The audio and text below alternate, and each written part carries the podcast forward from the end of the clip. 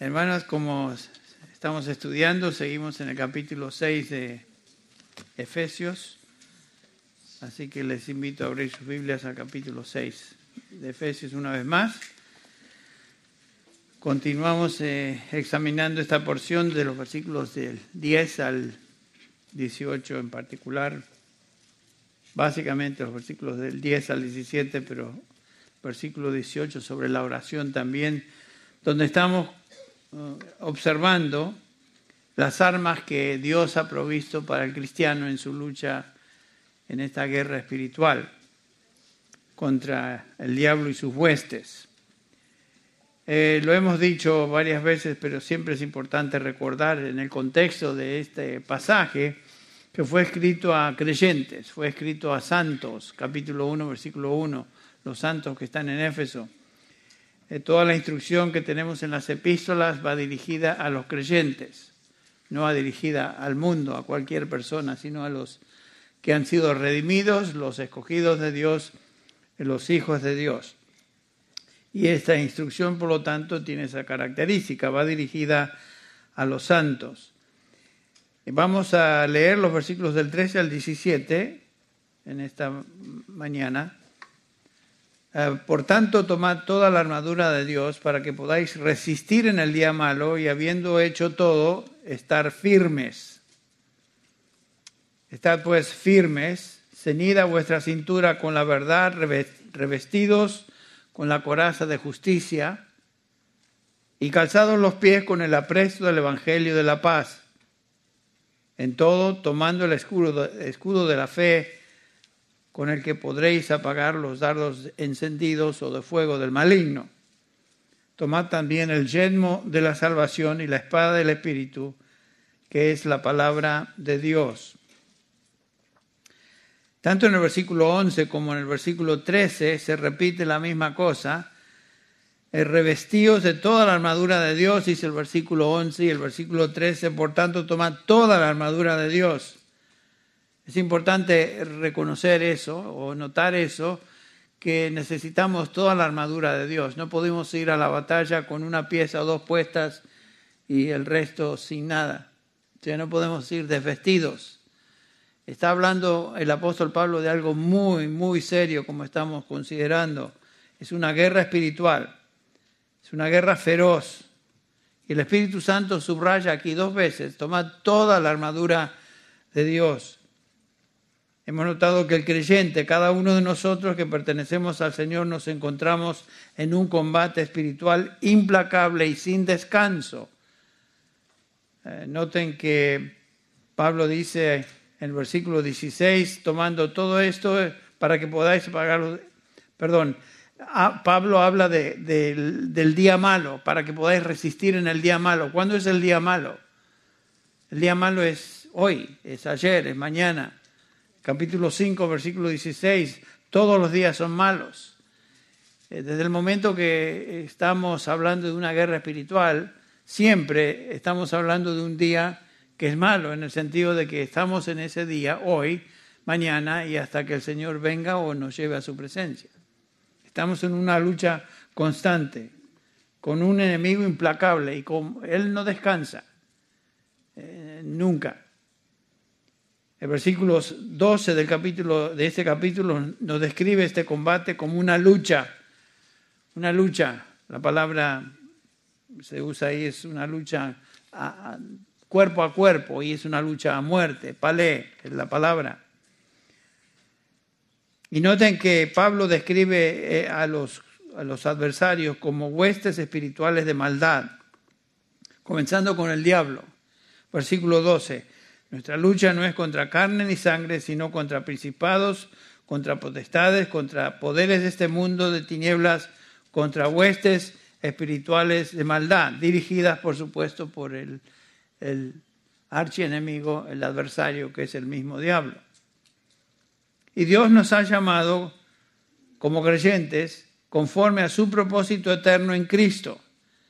Ese propósito eterno en Cristo se describe, por ejemplo, en Romanos capítulo 8, eh, donde leemos en el versículo 28 del capítulo 8 que todas las cosas ayudan a bien para los que los que aman a Dios, para los que son llamados conforme a su propósito. Cuando Dios nos llama a salvación, nos llama conforme a su propósito. Y por supuesto el propósito tiene diseño, tiene un comienzo, tiene un fin. Versículo 29, Pablo describe ese propósito, porque a los que de antemano conoció también los predestinó a ser hechos conforme a la imagen de su Hijo, para que Él sea el primogénito entre muchos hermanos. A los que predestinó, eso también llamó. Está llamando de un llamado eficaz, Pablo, el, llamado a salvación. A los que llamó, estos también justificó, declaró justos. Y a los que justificó, esos también glorificó. Noten que comienza el propósito de Dios en una eternidad pasada, a los que de antemano conoció, siglos en una eternidad pasada y termina en una eternidad futura en gloria con Cristo Jesús. Ese es el propósito. Y no está en cuestionamiento el propósito. El propósito de Dios se va a cumplir. Porque no depende de nosotros, depende de Él. Todas las acciones que aquí se describen en Romanos capítulo 8 son acciones de Dios. Él nos conoció, Él nos predestinó, Él nos llamó, Él nos justificó y por supuesto Él nos glorificó. No hay no, no, se pregunta a nadie, bueno, ¿llegará a su destino el propósito de Dios? Por supuesto, porque depende de Él. Pero entre tanto que estamos aquí, en esta tierra, el diablo hará lo imposible para tratar de frustrar y derrotar el propósito y plan de Dios para su iglesia, sus santos. Y porque eso es verdad, nos encontramos en esta lucha continua. Eh, porque el diablo no deja tranquilo a aquellos que son de Dios. Esta es la razón por la cual nos encontramos aquí. El diablo nos dice, Pedro, ustedes recuerdan, anda como león rugiente buscando a quien devorar. Continuamente, no se detiene, día y noche. Y la lucha que comenzó, esta lucha comenzó desde el momento que vinimos a Cristo, desde el momento que nos convertimos, desde el momento, como Pablo describe en Colosenses 1.13, fuimos rescatados del reino de las tinieblas, el reino sobre el cual Satanás rige, y trasladados al reino de su amado Hijo. Ahí comenzó la lucha, ahí comenzó la guerra contra Satanás. Y no terminará, continuará ahí. El diablo siempre está al acecho, siempre está tratando, buscando de devorar a alguien. Esa lucha en mi vida comenzó hace muchos años, en 1963, cuando el Señor me trajo a salvación en San Martín, Mendoza. Eh, y fue un día glorioso cuando yo me di cuenta de mi condición como pecador. El Señor me, me hizo ver en su palabra que Él es la respuesta y que Él había muerto por mis pecados. Y bueno, eh, para hacerles la historia corta, en, un día eh, en mi propio cuarto, me acuerdo, me doblegué ante él y pedí perdón por mis pecados después de haber escuchado un sermón esa noche en la iglesia. Ni me acuerdo todo lo del sermón, pero me acuerdo que el Señor me llamó, me rescató y ese día fue mi nuevo nacimiento. A partir de ese día he estado en lucha, he estado en guerra, y sería lindo tener, como dije la vez pasada, tener días de descanso en esa guerra espiritual, pero no hay tal cosa. Lo mismo cada uno de nosotros. Antes de ser salvos, el diablo trató de impedir que llegáramos a salvación. Y después de ser salvos, el diablo está tratando de eh, apartarnos de la verdad de Dios, apartarnos del Señor. Esa es su estrategia. Su propósito es la destrucción de la verdad del Evangelio y de aquellos que pertenecen al Señor. Lo hace promoviendo mentiras. Lo hace a través del mentiroso, el padre de mentira, capítulo 8 de Juan, versículo 44. Eso es como el Señor describe al, diablo. Mentiroso y padre de mentira. Él tienta, como hemos visto, él engaña, inyecta dudas en nuestra mente, ataca de varias maneras, nos mueve, nos mueve a pensar y actuar carnalmente nos trastabilla y a menudo caemos en alguna de sus tentaciones y cuando esto sucede, ¿qué hace el diablo? Nos acusa, nos acusa, nos acusa. Tanto en nuestra conciencia como también como dice Apocalipsis 12, 10, delante del Padre, día tras día, el acusador de los hermanos nos acusa delante del Padre. Eh, el punto es que como hijos de Dios, tú y yo, estamos en un estado de guerra continuo contra Satanás, el diablo, la serpiente, el maligno, el adversario, todos nombres designados para el mismo personaje. Y ahí estamos. Si tú eres hijo, hija de Dios, tú eres el blanco de este ataque del diablo y sus huestes. Entonces, no te sorprenda que estés sufriendo. Y a partir de tu venida a Cristo como hijo de Dios, ahí comenzó y continúa y, no, no terminará hasta que estemos con, con el Señor en su presencia. Por eso Pedro dice, no sorprendáis del fuego de la prueba que os ha sobrevenido. 1 Pedro 4:12. Por supuesto, el Señor permite las pruebas. Y uno de esos medios que él utiliza es el mismo diablo y sus huestes luchando en contra nuestra. Ahora, ¿cómo, cómo confrontamos al diablo? ¿Cómo nos podemos enfrentar ante este adversario que es feroz? Es. Eh, muchísimo más poderoso que ninguno de nosotros. ¿Cómo lo hacemos? ¿Cómo podemos vencer al enemigo? Bueno, en el Nuevo Testamento tenemos... Eh, perdón. Este, traten de apagar sus teléfonos como les dijimos al inicio, por favor, para no ser interrumpidos, que es justamente lo que pasó aquí.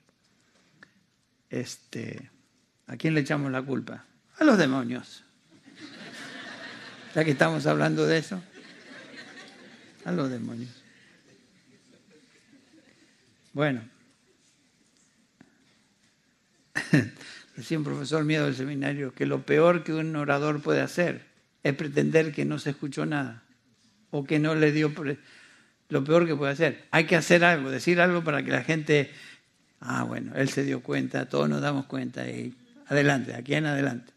Siempre recuerdo a este querido hermano en Cristo, profesor Howard Hendricks, que fue de tremendo impacto en mi vida. Bueno, ya me salí, me descarrilé. ¿Cómo enfrentamos al enemigo? Bueno, eh, tenemos suficiente material en la escritura para enseñarnos sobre cómo enfrentar al el, enemigo y quisiera, antes de proceder con el, el pasaje en sí de Efesios 6, simplemente revisar algunas verdades que debemos tener presentes cuando consideramos la guerra espiritual, que se encuentran en la Escritura. En primer lugar, quiero hacer mención de lo siguiente. El Señor Jesucristo ya, ya ha obtenido la victoria sobre el diablo. Eh, no es que estamos viendo a ver quién gana. El Señor Jesús ya derrotó al enemigo. Cristo ya ha derrotado a nuestro enemigo entonces nosotros como cristianos batallamos a partir de una posición de triunfo, una posición de victoria. No estamos tratando de ver si vamos a ganar o no vamos. Vamos a ganar porque estamos en Cristo. Entonces nos dice 1 Juan 3:8, el Hijo de Dios se manifestó con este propósito, para destruir las obras del diablo. Y Él lo hizo. Hebreos 2:14, así que por cuanto los hijos participaron de carne y sangre, Él también participó de lo mismo para destruir por medio de la muerte al que tenía el imperio de la muerte, esto es el diablo. El Señor ya triunfó sobre el diablo y sus huestes. Él le dio un golpe mortal y decisivo a este enemigo de nuestras almas, este maligno, este perverso que controla el, mundo, pero que no controla al creyente. Bueno, pero sí luchamos contra él. Otra, otra ah, verdad que quisiera subrayar, que se encuentra en el Nuevo Testamento también, sobre esta guerra espiritual, es que el Nuevo Testamento nos enseña que el poder que derrotó al diablo reside en el, en el creyente. Noten, en 1 Juan 4:4, dice, hijitos, vosotros sois de Dios y los habéis vencido, porque mayor es el que está en vosotros que el que está en el mundo, o sea, el maligno. Mayor es el que está en nosotros, por su espíritu. Como cristianos ahora estamos en Cristo. Hemos sido liberados del dominio del diablo y del pecado. Ahora hemos sido trasladados, como ya mencioné, al reino de su amado Hijo. Estamos en Cristo Jesús, Colosenses 1.13. El Espíritu Santo está en nosotros. Eh, por eso Pablo se dirige aún a creyentes carnales, por decirlo así, creyentes que no estaban viviendo en obediencia como deberían muchas veces los, corintios, les dice en, en 1 Corintios 6, 19, o no sabéis, creyentes, o sois ignorantes de esta, que el Espíritu Santo, que vuestro cuerpo es templo del Espíritu Santo, el cual tenéis de Dios y que no sois vuestros. O sea, aún en el caso de un creyente desobediente, el Espíritu Santo reside en el creyente. Y la exhortación es, que no sabéis que esto es verdad. Vamos a permitir cosas en nuestra vida, en el caso del contexto era fornicación, inmundicia, lo que sea que Pablo estaba lidiando ahí en el capítulo 6 de 1 Corintios. ¿Vamos a permitir estas cosas sabiendo que el Espíritu Santo está en nosotros? ¿No sabéis que vuestro, eh, vuestro cuerpo está, nuestro espíritu ha sido unido a Cristo Jesús? ¿Estamos en Cristo Jesús? Él obtuvo la victoria sobre el maligno, el diablo, y es por medio de su espíritu que reside en nosotros que nosotros también tenemos victoria en Él. Esa es otra cosa de recordar. Otro principio, otra verdad bíblica es que debemos resistir al diablo en base al poder que reside en nosotros. Eh, dice Pedro, 1 Pedro 5, 8 y 9, sed sobrios, sobrios y velad, porque vuestro adversario el diablo anda como el león rugiente alrededor buscando a quien devorar, al cual resistid firmes en la fe. La postura del creyente es una de estar alerta, estar firmes listo. Ahora, ¿cómo es que resistimos? Eh, comenzamos, por ejemplo, con eh, Efesios capítulo 4, versículo 27. Eh, Pedro nos, Pablo nos dice ahí que no deis lugar al diablo, ya hablamos de eso. La implicación de este versículo 4, 27 de Efesios es que si caemos, si cedemos ante la tentación, si cedemos ante el engaño del enemigo, lo hacemos conscientemente, no somos víctimas impotentes. Cuando caemos es porque estamos colaborando con el enemigo, esa es la idea. El enemigo es mañoso, ¿se acuerdan? Lleno de artimañas. Por eso Pablo le dice a, los Corintios, 2 Corintios 2, 11, para que Satanás no gane ventaja de nosotros o sobre nosotros, pues no ignoramos sus maquinaciones. Noten, el diablo anda rodeando, maquinando cosas en contra del pueblo de Dios. Y debemos estar alerta. Él tiene miles de años de experiencia luchando contra creyentes o trastabillando a creyentes, atacando a hijos de Dios. Imagínense, ¿quiénes somos nosotros para pretender siquiera ponernos a resistir en nuestras propias fuerzas? Imposible. Por eso el Señor nos, nos enseña a través de este pasaje las armas del creyente. ¿Cómo es que damos lugar al diablo? Pregunta. lo hacemos de varias maneras, pero es interesante que 1 Juan 2 nos habla por lo menos de tres medios que el enemigo usa por el cual le damos cabida, le damos lugar. Noten, 1 Juan 2, 16. Porque todo lo que hay en el mundo, la pasión de la carne, la pasión de los ojos y la arrogancia de la vida no provienen del Padre, sino del mundo. Los medios que el diablo utiliza para tener acceso a nuestra vida son, noten, los deseos de la carne, los deseos de los ojos y el orgullo, la arrogancia de la vida. Esas son las tres avenidas por las cuales el, enemigo entra a nuestra propia vida. Entonces, no le damos entrada al enemigo reconociendo los medios que él utiliza para hacernos caer, la carne, los ojos y el orgullo. Y en segundo lugar, cuando reconocemos que estamos siendo tentados, tal vez estamos cediendo ante alguna tentación, estamos siendo atraídos, seducidos por una tentación, ya sea de los ojos, que entra por los ojos, o de la carne, o nuestro orgullo, ¿qué hacemos? Huimos no vamos a conversar con eso. Eh, no nos detenemos a contemplar ni a considerar la situación. Si hay cosas, por ejemplo, y esto es una ilustración nada más, si hay cosas en el internet que tú sabes bien que no debes ni siquiera mirar, no juegues con estas cosas. No juguetees con esto. Porque el diablo entra por ahí. Los deseos de la carne, de los ojos, de la carne y el orgullo. No damos lugar al diablo, no conversamos con el diablo. No, no, no pretendemos que tal vez podemos vencer la tentación con nuestra fuerza. Eso es torpe, es necio. Como dije, el diablo tiene miles y miles de años de lidiar con gente como nosotros. Además que es súper poderoso. El segundo después de Dios en la creación fue creado es Lucifer, el diablo.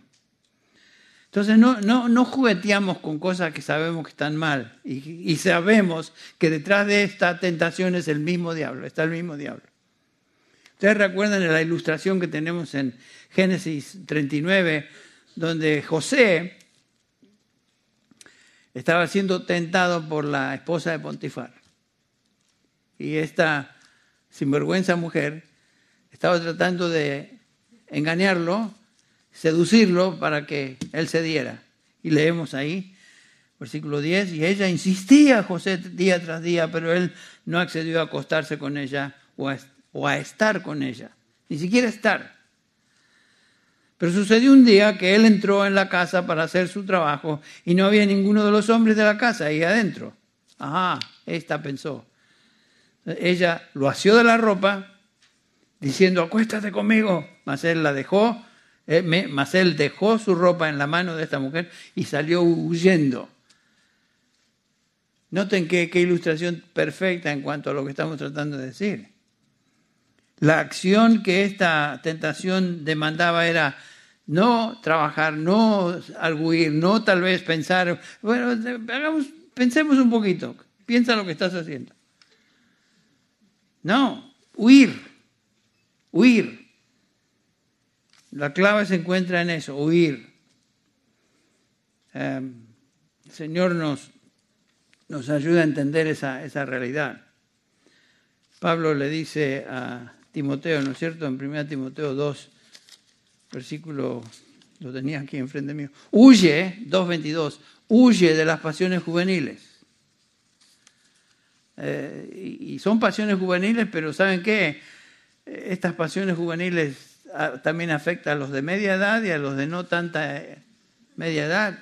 Son juveniles, pero afecta a cualquiera. Así que, ah, bueno, eso no me afecta a mí porque ya tengo 56 años no usted, pero otro. No. Eso es lo que Pablo dice. Huye de estas cosas. Y noten lo que sigue. Y sigue la justicia, la fe, el amor con los que de corazón limpio invocan al Señor. Qué interesante.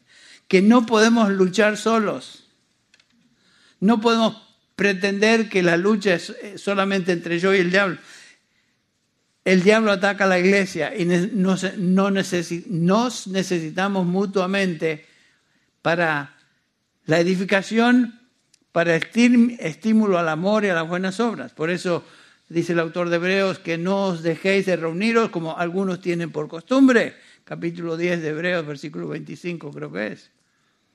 Necesitamos del apoyo, necesitamos de, de la ayuda, necesitamos de la madurez, de otros cristianos en esta lucha espiritual. Solamente esta semana estuve hablando con algunos creyentes que estuvieron en casa o estuvimos en su casa y, qué estímulo, qué, qué bendición fue saber lo que el Señor está haciendo en sus vidas y cómo me ayuda eso a mí. Eh, porque ese es el propósito del cuerpo de Cristo, los unos a los otros, edificarnos unos a otros, ministrarnos unos a otros.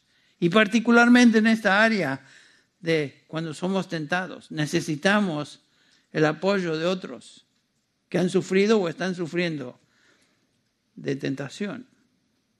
Bueno, el punto es que no nos detenemos a considerar si estamos tentados, huimos y buscamos el apoyo de otros creyentes que tal vez nos pueden ayudar en ese momento. Conversar, compartir, mira, estoy luchando con esto, ayúdame a orar.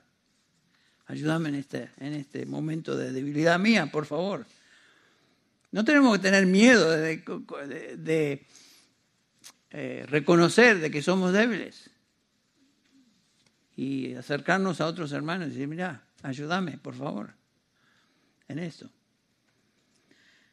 Bueno, eh, tengo mucho que decir y poco tiempo.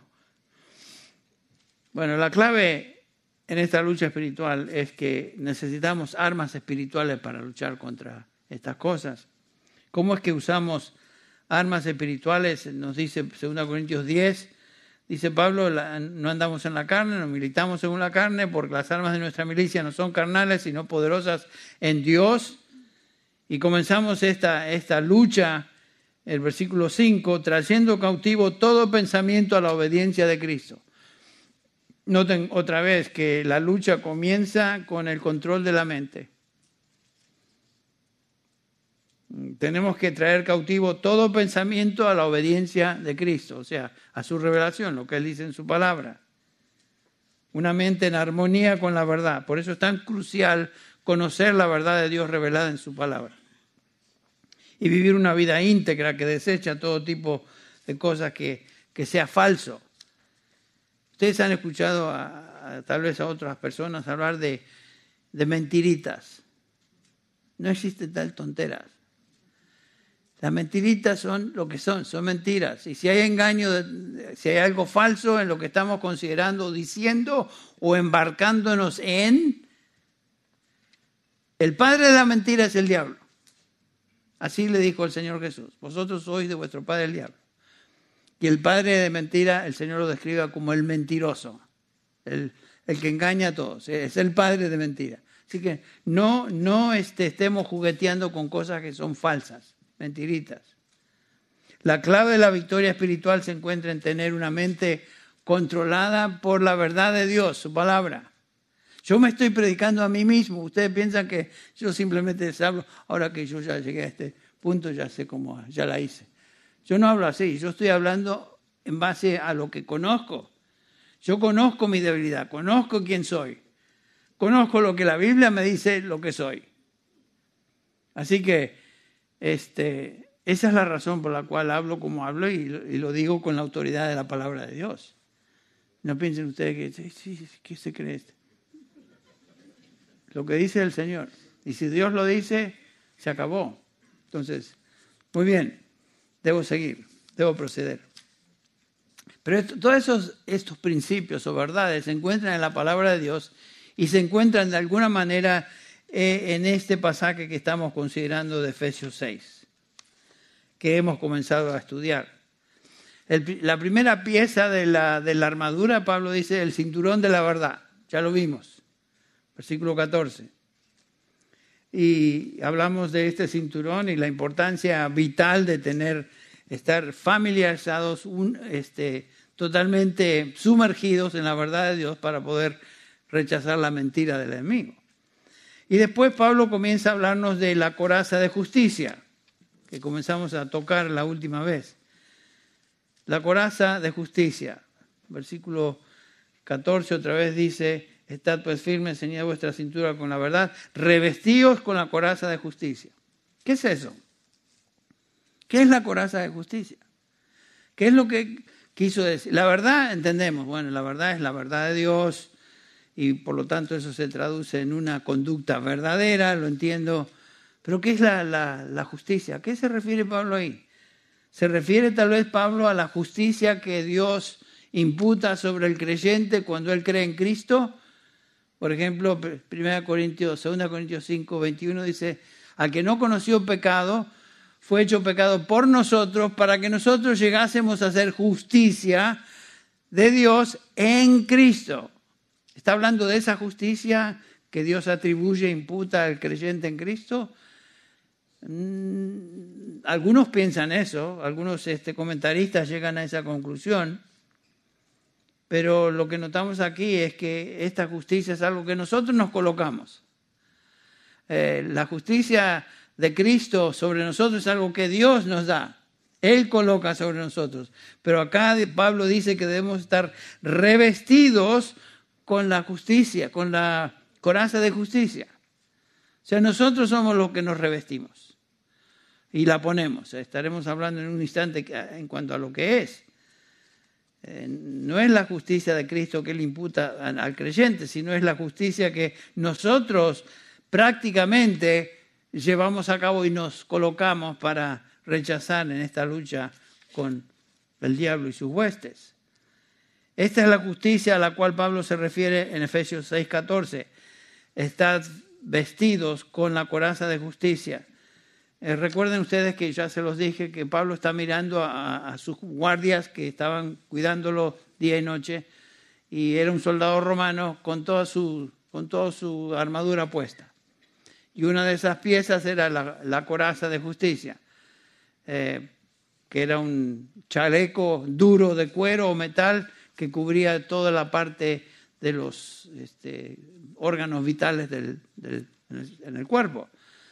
Y ustedes han visto películas, se han visto fotos, se han visto dibujos del soldado romano, que cubría toda la parte del dorso, que le protegía toda esa zona.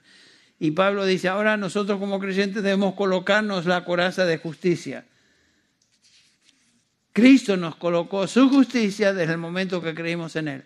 Pero ahora Pablo dice, nosotros debemos colocarnos la justicia que es el resultado de ser declarados justos. Por ejemplo, Filipenses 2.12 tal vez nos habla de esta conducta justa de esta manera. Filipenses 2.12, así que amados míos, tal como siempre habéis obedecido, no solo en mi presencia, sino ahora mucho más en mi ausencia, ocupados en vuestra salvación con temor y temblor. ¿Cómo, Pablo? Dios es el que obra en vosotros tanto el querer como el hacer para su beneplácito. Esta es una ilustración de la justicia práctica, la santidad práctica que debemos poner sobre nosotros y debe caracterizarnos siendo hijos de Dios. Si, si permitimos injusticia en nuestra vida en el sentido de que permitimos la entrada de eh, falsos pensamientos, dudas, eh, inmundicia o lo que sea, eh, estamos dejando a un lado la coraza de justicia y estamos siendo, nos abrimos a los ataques del enemigo.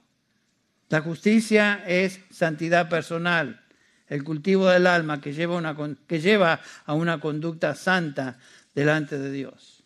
Y por supuesto, cuando esto sucede, cuando vivimos justamente en obediencia a Dios, experimentamos todos los beneficios de, ser obedientes. Pero cuando eh, permitimos que el pecado de alguna manera entre, o actitudes, o palabras, o pensamientos, o lo que sea, los que perdemos somos nosotros. Y una de las cosas que perdemos inmediatamente es el gozo de nuestra experiencia, de nuestra intimidad con Dios. Cada vez que estamos tristes, porque hemos tolerado algún pecado, actitud, acción, pensamiento, lo que sea. Esa, esa tristeza es el resultado del Espíritu Santo haciéndonos ver que lo que hemos pensado, lo que hemos hecho, lo que hemos eh, permitido en nuestra vida es prohibido para nosotros. ¿Y qué pasa cuando sucede? Es que nos descubrimos y la coraza de justicia queda a un lado.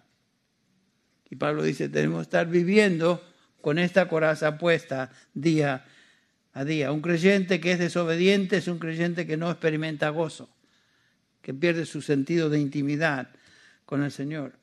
Ustedes recuerdan que eh, el Señor al que ama disciplina y azota a todo aquel que recibe por hijo, dice el 12 eh, de Hebreos. Y el, por ejemplo, dice, hablando de la disciplina, el autor de Hebreos dice en este mismo pasaje, al presente, ninguna disciplina parece ser causa de gozo, sino de tristeza. Cuando Dios disciplina, trae dolor, trae tristeza. Así que si estamos pasando por una condición de estas, de tristeza, de dolor, de falta de gozo, examina, examínate tu, qué, qué, está sucediendo en tu vida. Tal vez has tolerado cosas que son injustas, pecaminosas, en tu vida y por lo tanto estás recibiendo las consecuencias de eso. Ustedes recuerdan al rey David, en el caso de él es un ejemplo de un, pecado tremendo que él reconoce. El David dice, David dice en el capítulo, el Salmo 51, 12, él ruega al Señor, vuélveme el gozo de tu salvación. David reconoce su pecado, contra ti solo he pecado, vuélveme el gozo de tu salvación. Él no dice, Señor, regrésame la salvación que perdí. Nada, nada que ver. La salvación no es algo que uno recibe y pierde. La salvación es de Dios, es obra de Dios. Y, y David está consciente, dice, te ruego, oh Dios, oh Padre, que me devuelvas el gozo que perdí como resultado de mi pecado. Y de eso está hablando el pasaje de eh, la coraza de justicia, el versículo 15, cuando eh, Pablo nos habla y nos dice que debemos cubrirnos con la, coraza de justicia. Es nuestra responsabilidad cultivar nuestra alma, practicar las disciplinas de gracia, tiempo a solas con Dios, oración privada, lectura, estudio, meditación, etcétera. Un cristiano triste y miserable se ha olvidado de estas cosas y el pecado de alguna manera ha nublado su discernimiento espiritual y le ha quitado una vida de gozo. Que entre paréntesis es algo que nos debe caracterizar, ¿notaron ustedes? Es un mandamiento. No tenemos opción de estar ahí todos aguitados. ¿Qué pasa? estoy sufriendo como cristiano. Por supuesto que el cristiano sufre. Pero el mandamiento al cristiano es, se encuentra en 1 Tesalonicenses capítulo 5, versículos 16 al, 17. Gozaos en el Señor, otra vez, gozaos en el Señor siempre, orad sin cesar, y por todo qué? Da gracias en todo. O sea, noten ustedes que esa debe ser nuestra característica, así que si estamos viviendo una vida de tristeza y falta de gozo, examinemos de dónde viene en segundo lugar, pensemos que es mi deber como cristiano estar gozoso. Es que no tengo ganas de estar gozoso. No tiene nada que ver con eso. Es que en ese momento no, no puedo. Es un mandamiento al creyente, gozaos en el Señor siempre. Yo me tengo que, hablar de esa manera. Me tengo que dar mis cachetazos en la cara y decir, hey, Dios está diciendo esto. Presta atención. Yo me llamo así a mí mismo, no seas imbécil. Yo me hablo a mí, mismo. Cuando estoy pasando por momentos así de, lucha y debilidad y tendencia y voy delante del Señor, me tengo que hablar de esa manera. soy un torpe, estoy siendo necio. Su mandamiento es gozaos. Y yo estoy ahí todo como el burrito ese del, de un cartón, ya se me fue el nombre. Ustedes saben de cuál hablo. Siempre triste. Igor, Igor. Ya. A veces soy medio Igor yo. ¿Qué hacemos cuando reconocemos que hemos pecado? Miren, la, la, la respuesta es 1 Juan 1.9. ¿Qué hacemos? Si confesamos nuestros pecados, Él es fiel justo para perdonar y limpiarnos de todo. Gracias a Dios que en cualquier momento, en cualquier minuto, puedo ir al Señor. El Señor, reconozco mi pecado. Yo sé que te fallé mil veces esta semana. Te fallé hoy tantas veces. Te acabo de fallar. Confieso otra vez. No, no, pues eso son muchas veces ya. ¿Cuántas veces te voy a tolerar? ¿Ustedes piensan que, piensan que el Señor nos va a hablar así? No, porque es su palabra. Bueno, tengo que continuar. Una conducta injusta en la vida del creyente trae como resultado consecuencias negativas, por supuesto.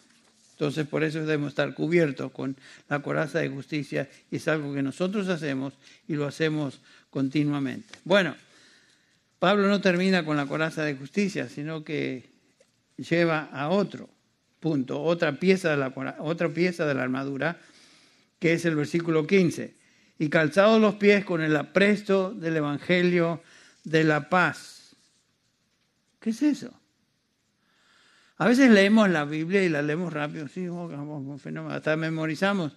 Pero ¿qué quiere decir eso? ¿Qué quiso decir el apóstol con esa instrucción, con ese mandamiento? Calzados los pies con el apresto del Evangelio de la paz. En primer lugar, eh, tenemos que reconocer que en la lucha a muerte de un soldado romano, cuerpo a cuerpo, si no estaba bien parado, se exponía a ser este, aniquilado, destruido, muerto. Entonces, el calzado era sumamente vital para poder mantenerse en pie. Y es interesante que Josefo, el historiador judío, describe a estas sandalias, que eran sandalias semibotas, semisandalias de un soldado romano, como sandalias que tenían suelo de cuero grueso, con clavos cortos, cuyas puntas sobresalían en la parte de abajo para que sirvieran como tracción. La parte del zapato o la sandalia que cubría el pie era también de cuero duro y flexible.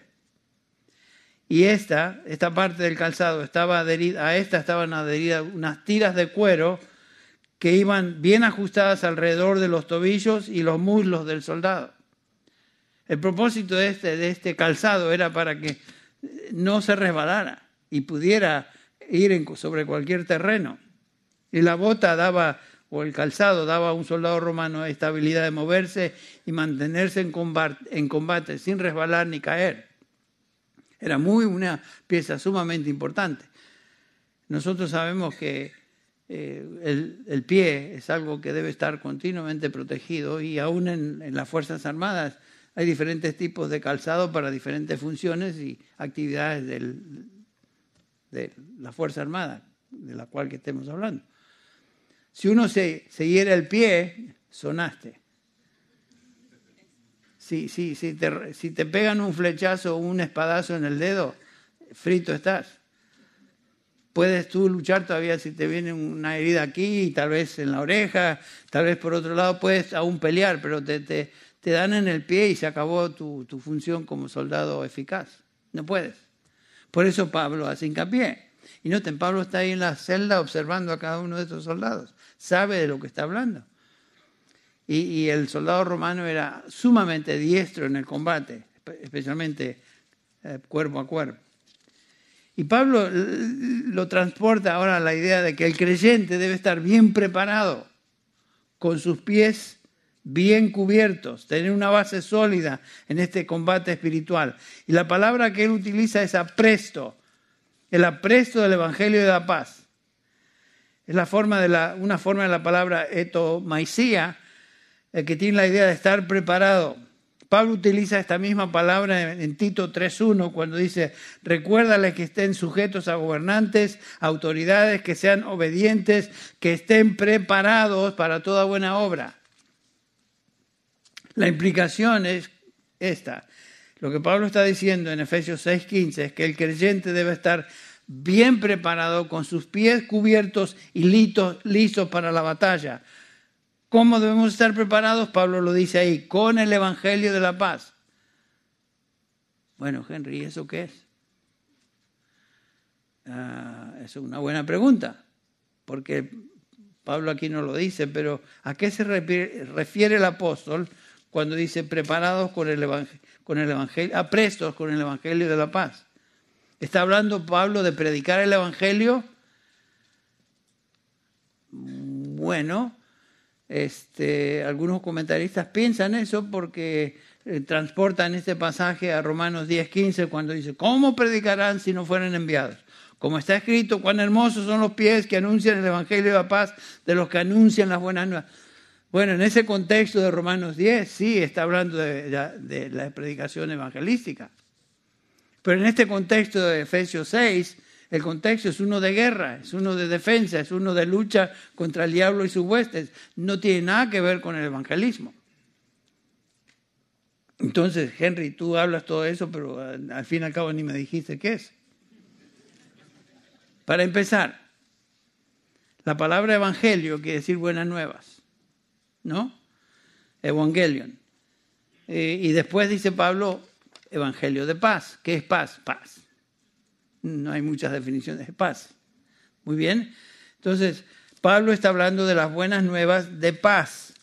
¿Qué buenas nuevas de paz? Bueno, por eso leímos Romanos 5 hace un rato en el capítulo que leímos para nuestra lectura devocional. Les invito a ir ahí un ratito y ya terminamos, ¿eh? no, no se angustien. Peor estar es luchar la, lucha espiritual sin, sin tener el arma apropiada. Noten Romanos 5, vean conmigo esto por unos minutos observen esta porción de los versículos del 6 al 10. Porque Cristo, cuando aún, aún éramos débiles, a su tiempo murió por los impíos. Ciertamente apenas morirá por algún, por algún justo, con todo pudiera ser que alguno osara morir por el bueno. Versículo 8, mas Dios muestra su amor para con nosotros, que siendo aún pecadores, Cristo murió por nosotros. Ok, está hablando de nosotros lo que éramos antes. Versículo 10, porque si siendo enemigos fuimos reconciliados con Dios por la muerte de su Hijo, mucho más estando reconciliados seremos salvos por su vida. Esta es la descripción de un hombre sin Dios, la descripción de un hombre sin Cristo. Noten cómo los describe Pablo. Débiles, piense usted antes de conocer a Cristo. Impíos, injustos, pecadores, versículo 8, objeto de la ira de Dios, versículo 9, enemigo de Dios. Todas ideas similares que encontramos también en, en Efesios 2 del 1 al 3. Eso es lo que éramos sin Cristo, un perfil trágico de una persona en su condición natural. Estábamos en una condición que éramos enemigos de Dios. Eh, el hombre sin Dios está en guerra con Dios. La Biblia nos enseña eso. El hombre natural es un enemigo de Dios y está, lo hemos visto en el capítulo 2, versículos 1 al 3, está bajo la ira de Dios. Pero noten lo que hizo Dios, versículo 8. Mas Dios muestra su amor para con nosotros, que aún siendo pecadores, aún en esa condición en que nos encontrábamos, encontrábamos, Cristo murió por nosotros. Pues mucho más, estando ahora ya justificados por su sangre, por él seremos salvos de la ira. Porque si siendo enemigos fuimos reconciliados con Dios por la muerte de su Hijo, mucho más, estando reconciliados, seremos salvos de la ira por su vida, perdón. Cristo murió por nosotros.